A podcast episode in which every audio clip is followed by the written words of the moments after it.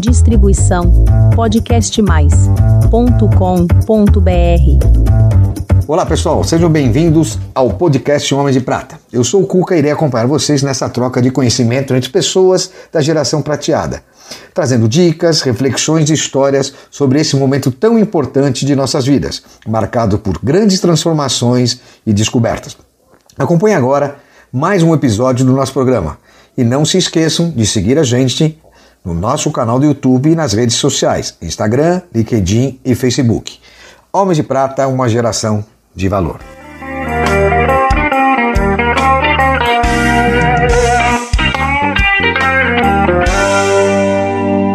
Olá, queridos amigos da Homem de Prata, é um prazer estar aqui com vocês de novo, apresentando mais um episódio fantástico aqui com um querido amigo, Mauro Luiz Correia, 60 anos, e simplesmente CEO do Grupo Caoa. Mas hoje ele não veio falar do Grupo Caoa, ele veio falar dele. Ele vai contar um pouquinho da sua vida, das suas viagens, das suas aventuras, inclusive com o seu aeromodelismo. Né? Além disso, é um novo empreendedor no agronegócio. Então nós vamos bater um papo muito legal hoje com o Mauro. Seja muito bem-vindo, Mauro. Prazer recebê-los aqui no Homem de Prata. Muito obrigado. Espero que você se divirta, curta. Com certeza.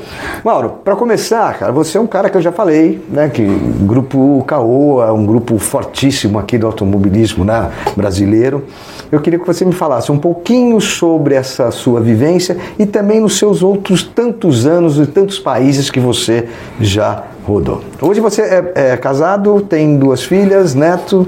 Não, neto ainda não, tá chegando. Ah, tá chegando. Eu depois muita pressão, né, sobre a filha e sobre o genro, né, até falei pro meu genro, se isso não funcionar, vou te levar para treinar, porque, pô, depois de cinco anos não me dava nenhuma netinha. Me conta um pouquinho, então, dessa sua experiência profissional, né, você que é voltado sempre envolvido com o setor automobilístico, mas também teve algumas passagens na área de moda, né? E... Não, minha vida, minha vida profissional é interessante, eu comecei a trabalhar na Ford antes de me formar, eu tava, era estagiário, fui efetivado. Trabalhei 20 anos na Ford com caminhões, com carros, fiz uh, grandes projetos interessantes na Ford. Uh, fiz um dos maiores complexos automotivos da Ford no mundo. Aprendi muito. Aí depois saí de lá, fiz uma passagem muito rápida já em agrobusiness na Case New Holland. Fui ser diretor uh, de operações da América Latina. Mas nesse momento houve uma mudança muito grande. Quatro meses depois que eu estava lá, acabaram com as funções. Tinha, veio o Marchione e tal, eu fui para a Volkswagen. Depois da Vox, aí fui para eletrônicos. Entrei na Nokia, foi uma cabeça totalmente diferente. Você trabalhar com uma cultura... Nokia finlandesa, né? Finlandesa, é. Finlandesa. Você trabalhar numa cultura de um país de 5 milhões de habitantes, que possui empresas monstruosas globalmente. E tudo funciona... Tudo funciona, mas que realmente foi a primeira empresa que eu trabalhei que era uma empresa global e não multinacional. Ah. Porque eles realmente precisavam de profissionais de fora e queriam culturas diferentes. Então foi um aprendizado é, e os escandinavos eles pensam diferente, né? Eles pensam diferente, era um, era um negócio... Eu digo que lá é o primeiro mundo, o primeiro mundo, né? primeiro mundo. E viajava demais, né? É. Uma vez falando com o presidente, com o Alipeca, eu falei, Alipeca, mas naquela época, né, em 2006, nós já usávamos um sistema interno tipo uh, esses que tem uh, Teams, Zoom e etc. Eu falei, nós temos tudo isso, podemos conversar por vídeo e tal, por que que nós temos que vir aqui, pô? Eu, eu ia só para Finlândia. É. são os homens de prata. Eu falava, eu ia lá a cada cinco, cinco vezes por ano só para Finlândia, fora todo o resto, duas vezes por, por mês nos Estados Unidos, ia para China, para Índia, não sei o quê. Eu falei, gente, mais viaja do que, né? Tá lá no escritório. Eu falei, é por isso que nós temos o eletrônico, para você poder se conectar no mundo inteiro, mas nada substitui o abraço e o olho no olho. Hum, que bacana. Então, a Nokia Como é que você lidou com a família nesse Então, nesse não era fácil. Viagem? Não era fácil porque eu via minhas filhas crescerem na horizontal. Né? É porque eu chegava em casa, saía de casa estava dormindo, chegava em casa estava dormindo e via pelo vídeo. Então não foi simples não. Aí é, quem tocou e segurou isso muito forte foi minha esposa. É isso eu agradeço. Minha esposa foi é espetacular nesse aspecto. Como é que ela chama? Maria Helena. Maria Helena, um beijo para você aqui dos Homens de Prata. É, ela que realmente segurou essa família e por muito fez papel de pai e mãe. Com tudo isso que eu vejo hoje aqui entrando, a Nokia planejava lá atrás. Infelizmente teve que se reinventar de novo. Né? Essa e... você diria que foi a maior experiência que você teve? Ah, uma experiência de profissional ou de tem choque, de choque de realidade foi. É. O choque de realidade dois lados, de poder levar uma cultura automotiva para dentro de eletrônico, que só pensava em crescimento, crescimento, crescimento. E com isso nós conseguimos fazer o Brasil ser um dos países mais produtivos do mundo. Nós começamos até a exportar equipamentos é, é, celulares que a gente chamava de chassi, né, as placas mãe para a China. E a outra velocidade de renovação, a velocidade velocidade de criação uh, e volumes, né? Que era um troço muito grande. Depois fiquei, fui para a Sempre Toshiba, se apresenta a Sempre Toshiba.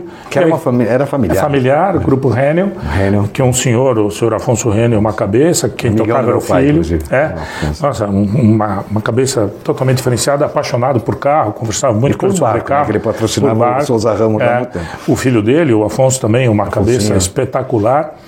Ah, trabalhei, aprendi muito na Sempre Toshiba com eles, com a família e com, e, e com um negócio diferenciado. E, e aí era minha relação muito na, na Ásia. Então eu ia a cada 40 dias para a Ásia, fazia Japão, eh, Coreia, China, muito, Taiwan. Nós tínhamos um escritório em Taipei, que era um escritório de engenharia avançada, compras avançadas, etc. Então tinha que viver lá também. Era um, era um período também de muito agitado, de muita viagem e tal, mas muito interessante para você conhecer as culturas diferentes, você conhecer pensamento, entender como a China faz seu crescimento, né? Foi um período muito legal. E você acha que tudo isso colaborou para você ser o homem de prata que você está hoje? Sim, eu acho que toda vez que você consegue agregar conhecimento, entender culturas diferentes, você se aprimora e você cresce. Ah, ah, depois disso, o que eu estava falando, eu fui para uma ah, área de modas. Aí fui trabalhar com outra cabeça, fui conhecer outro público. Fui trabalhar muito com o público feminino, Que é fantástico, né? que é fantástico. É, uma, é um, um outro negócio, é uma outra dinâmica, é um outro aprendizado. E, e aí viajava também bastante, negociava já com a China, levando todo o meu conhecimento, mas aí muito mais Europa e tal. E, e até por questão familiar, vou muito à Europa, viajo muito por ali. Então você conhecer essas culturas diferentes, você começa a conhecer o mundo e você começa a entender melhor né, que a acontece, evolução e o que acontece, essas disputas geopolíticas, né, a, a visão diferenciada de cada um. E me fala uma coisa agora, você é um cara que também estuda muito. É. Né? Agora eu queria deixar um pouquinho da tua carreira. Você estudou, você fez MBA inclusive com um amigo nosso, né? O Deluca. Um abraço ao Deluca. Ei, Deluca. É, e você foi agora, começou dos 60, eu sei que já está começando a se preparar para essa fase realmente assumida de um homem de prata. E você está fazendo um MBA do agronegócio. Tô. Eu queria entender um pouco mais, porque o Deluca falou, não pergunta, porque. Não, vou perguntar. Como é que é Não. essa sua paixão e que Rapaz. surgiu agora? É assim. Eu tenho um outro amigo que também é amigo do Deluca, que as crianças cresceram juntos, nasceram praticamente juntos. São amigos que é, são. Ele tem dois meninos, eu duas meninas, e são, tem uma amizade impressionante. né? E, e ele sempre teve sítio, plantar laranja, o pai tinha fazenda tal.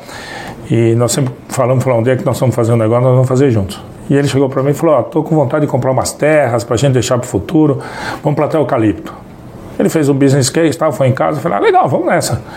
É, mas não entendo nada, você toca aí, né?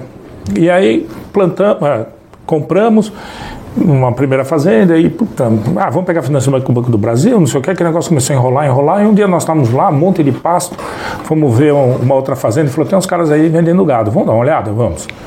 Que comprar- região é isso? em Bofete. E aí fomos olhar, eu comecei andando no cavalo, e falei, pô, esse negócio é legal aí de Luca. Ele falou, ah, a gente podia fazer isso, aquilo, vai. Compramos 100 cabeças. Falei, vamos por lá, 100 fêmeas. Aí o Antônio Marcel, que é um pecuarista, que faz as matrizes, encontramos com ele numa feira, falamos, ele falou, ah, então vamos lá que eu vou, vamos fazer uma mistura industrial. Nós começamos a comprar o touro dele e nós fazemos, começamos a fazer a mistura industrial e né? fiquei apaixonado por isso. E quais são os seus planos agora daqui para frente? Profissional e pessoal.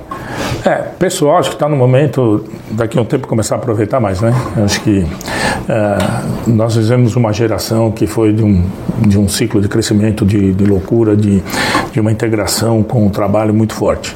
É, isso parece que vem mudando um pouco com as novas gerações. E eu acho que você tem que ter um momento da vida que você começa a desacelerar, começar a se preparar para isso. Não dá para parar de repente também, né? Porque acho que você sair de uma adrenalina muito forte, É, se de uma velocidade. ocupação, sim, senão é. Então, começar a criar as ocupações, eu falei, abrir lá um restaurante com meu genro, tem esse negócio do agrobusiness. Como é que chama o restaurante? Los Dos. É, Los Dois é um restaurante É um mexicano. restaurante pequenininho, uma taqueria, Uma taqueria. gourmet. É só muito falar que é legal. do Homens de Prata tem desconto. É isso aí. Né? Uma- Do lado do Lago da Batata, eu não sei o nome da rua, mas é muito legal.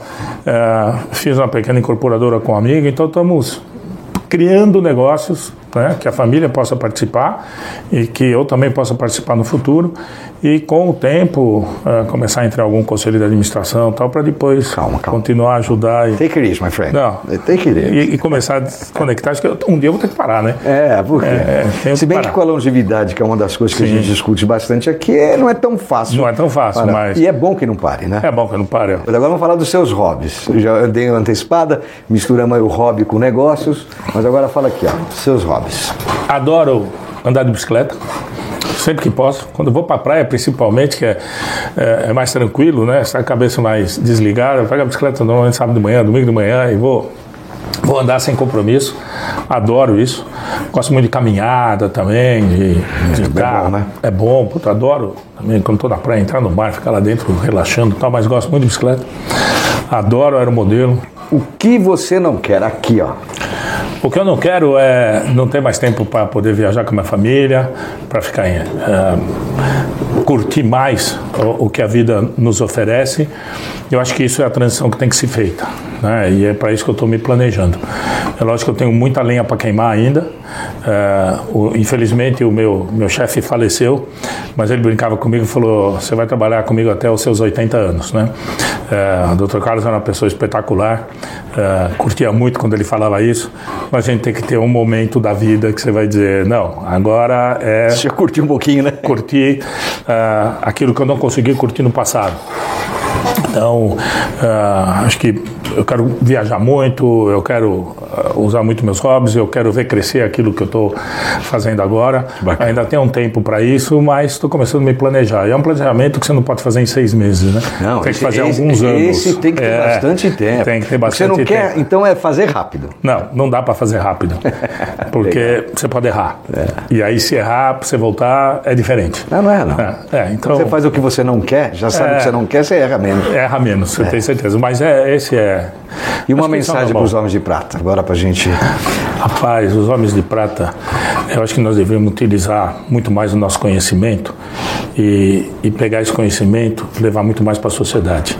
Acho que nós temos muita coisa para ensinar para os jovens, nós temos muita coisa para ensinar para os. Uh, que a gente fala os meio jovens. A gente chama né? aqui de aprendiz de prata. De aprendiz de prata. De homens de prata. Homens verdade. de prata. E não só pelo valor. Né? É aquele momento, acho que nós estamos numa fase da vida que é muito legal pegar o nosso conhecimento e poder passar para esses jovens, mas voluntariamente. E aprender com eles também. E muito. Eu, eu faço parte de uma associação, fui presidente dela, sou vice-presidente hoje, é, que é o Society Automotive Engineers. Ela é muito jovem, foi fundada pelo Henry Ford. Que legal. Né? E aqui no Brasil tem mais de 30 anos nós somos todos voluntários. E a nossa missão é ser a casa do conhecimento e levar esse conhecimento, aí estou te falando de engenheiros, para os jovens, para os estudantes. Isso de uma forma onde eu possa ter esses caras terem acesso a presidentes de empresa, a diretores de engenharia, etc., e poder aprender conosco. Eu acho que isso é o grande valor no lado profissional e é o grande valor no lado pessoal. Eu acho que nós temos muito a ensinar para os nossos filhos, para os amigos dos nossos filhos e para a sociedade como um todo. É, nós temos que utilizar é mais esse conhecimento e passar, uh, que é o único legado que a gente pode deixar. Né? É. O que, que você deixa para os filhos? Você deixa educação, você deixa conhecimento e na sociedade o que você deixa é isso. Porque aquilo que você constrói, você não pode pôr um caixão para levar junto com você. Né? Então, acho é, que esse é, é a única que coisa que, tem certeza na vida, né? É, nós é. temos duas certezas na vida, que nós vamos morrer vamos pagar imposto. Né? É então, esse que nós esse vamos morrer... Esse eu não gosto de lembrar muito, mas, mas é uma certeza. Mas é uma certeza. Mas, mas acho que esse legado nós podemos deixar e isso, nós temos esse conteúdo. E muitas vezes nós não reconhecemos que nós temos esse conteúdo. Você só vai reconhecer quando você começa a discutir com alguém, ou não discutir no bom sentido, conversar e trocar ideias com alguém que olha para você e fala, porra... Nosso maior patrimônio é. são vocês que vêm aqui, do, do seu tempo. É muito legal. A gente poder dividir esse conhecimento, é um essas experiências. Muito obrigado. obrigado. Mauro, obrigado a todos. Espero que vocês tenham gostado. Homens de Prata, uma geração de valor. Bye, bye.